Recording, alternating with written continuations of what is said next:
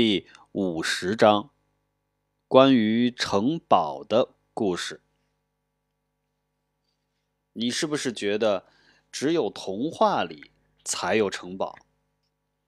你是不是认为只有童话里的王子和公主才住在城堡里？事实上，公元一千年左右，城堡几乎遍布欧洲各地。这些城堡不是童话里的城堡，而是真正的城堡。罗马城于公元四七六年陷落之后，罗马帝国就像被剪碎的藏宝图一样，东一块西一块。后来，人们开始在这些四分五裂的土地上修建城堡，一直持续到十四世纪。接下来，就让我来讲讲这其中的故事，比如为什么他们会修建城堡，他们是怎样修建城堡的，以及为什么后来他们又不再修建城堡了。在古代，每一个打了胜仗的头目，不管是国王还是亲王。都要对那些与他共同进退、为他的胜利出了一臂之力的将军们论功行赏。但他不是发给他们奖金，而是分给他们一些征服来的土地。这些土地又会被将军们分给有功的部下。这些得到土地的人，就是领主或贵族。对国王来说，他们也是封臣。每个封臣必须对国王做出承诺，保证能够随时随地跟随国王作战。这种承诺不能只是随随便便的说出来就可以，而必须通过隆重的方式宣誓。这样就会使承诺更具约束力。封臣。必须对国王宣誓效忠，也就是跪在国王面前庄严的宣誓，随时效命于国王。这样的宣誓仪式每年至少要举行一次。这种分封土地的制度就叫做封建制度。每一个领主或者贵族在分到土地后，就会在土地上建起城堡，带着自己的诸多部下居住在里面，自己就像小皇帝一样。对他来说，城堡不仅是一个家，而且还是一座堡垒，用来防范别的贵族的进攻。因为那时候的贵族之间。经常为了掠夺对方的土地而打仗，所以需要时时提高警惕。城堡一般都建在山顶上或悬崖上，这样才比较安全。因为险要的地形会让敌人的进攻更费力。在没有战争的太平日子里。男人们就在城堡外耕种土地，而在打仗的时候，人们就带着自己的粮食、牲畜以及全部家当躲进城堡里，住上一年半载都不成问题。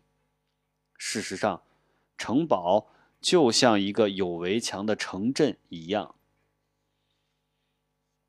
城堡里有许多小屋，它们有各种各样的用途。有的住人，有的用来养牲口，有的用来做厨房和储存粮食的仓库。有的城堡里甚至还有教堂或者小礼拜堂。贵族或领主当然是住在城堡中最大最好的房子里，这种房子通常被称为要塞，意思是。城堡中最坚固的地方，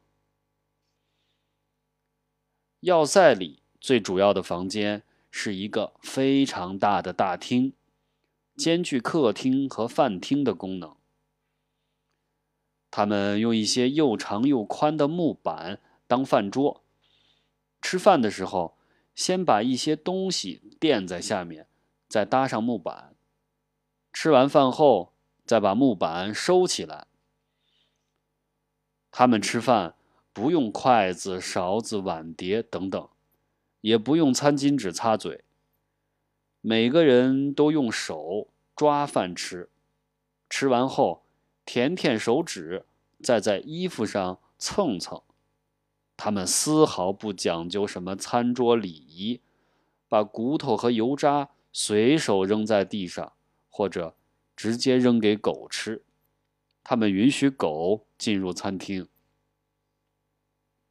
饭后，仆人们会把毛巾和水。送来给那些想洗手的人使用。你猜，有没有人会清洗地板呢？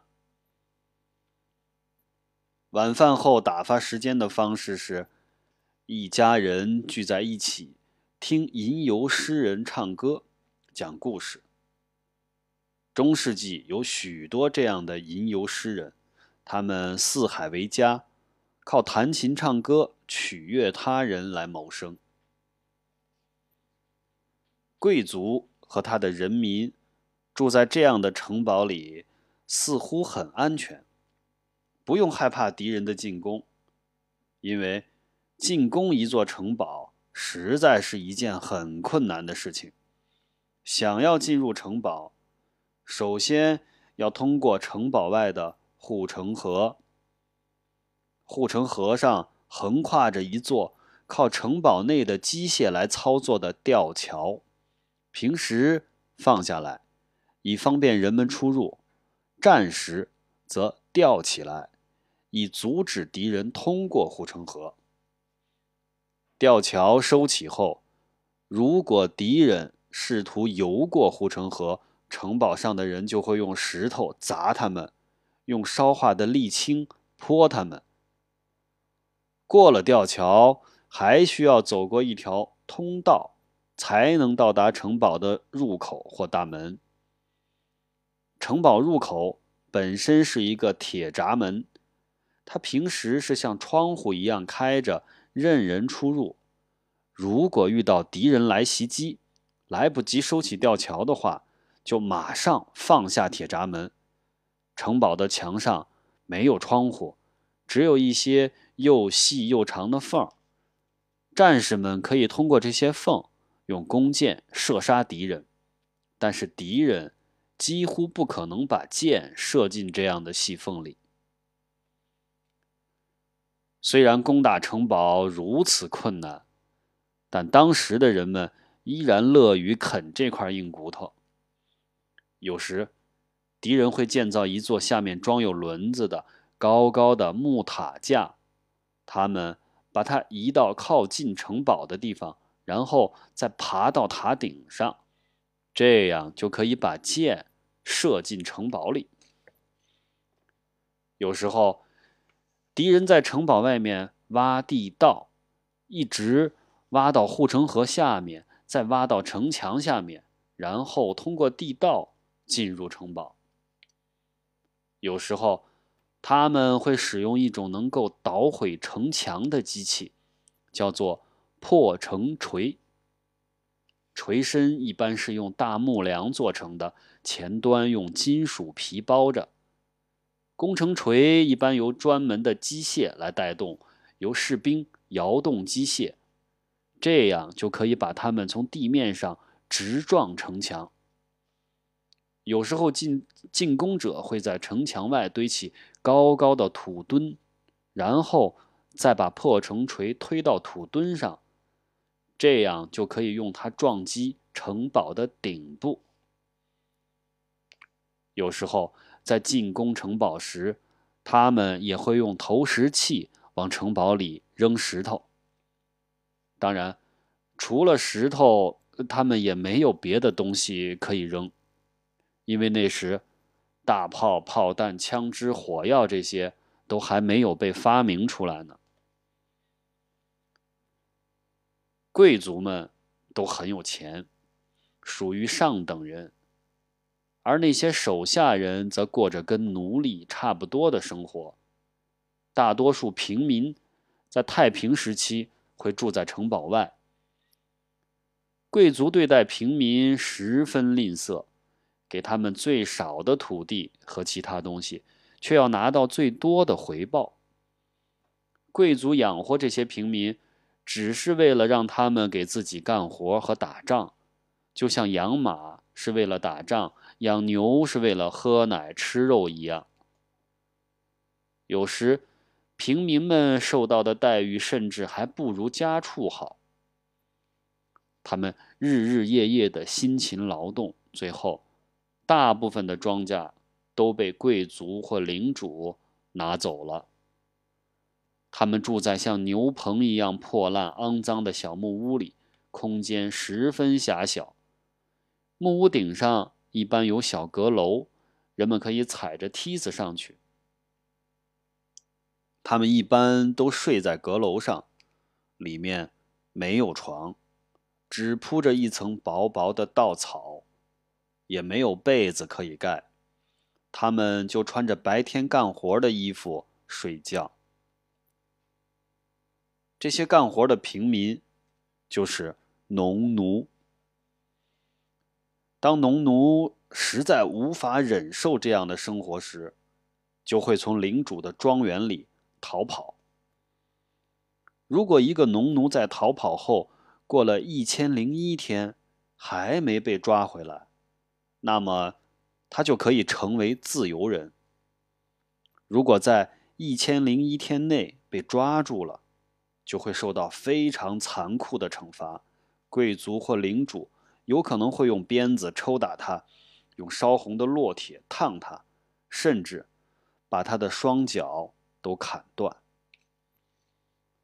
事实上。除了杀死和贩卖农奴，贵族或领主可以肆意惩罚自己的农奴。你对这种封建制度有什么看法呢？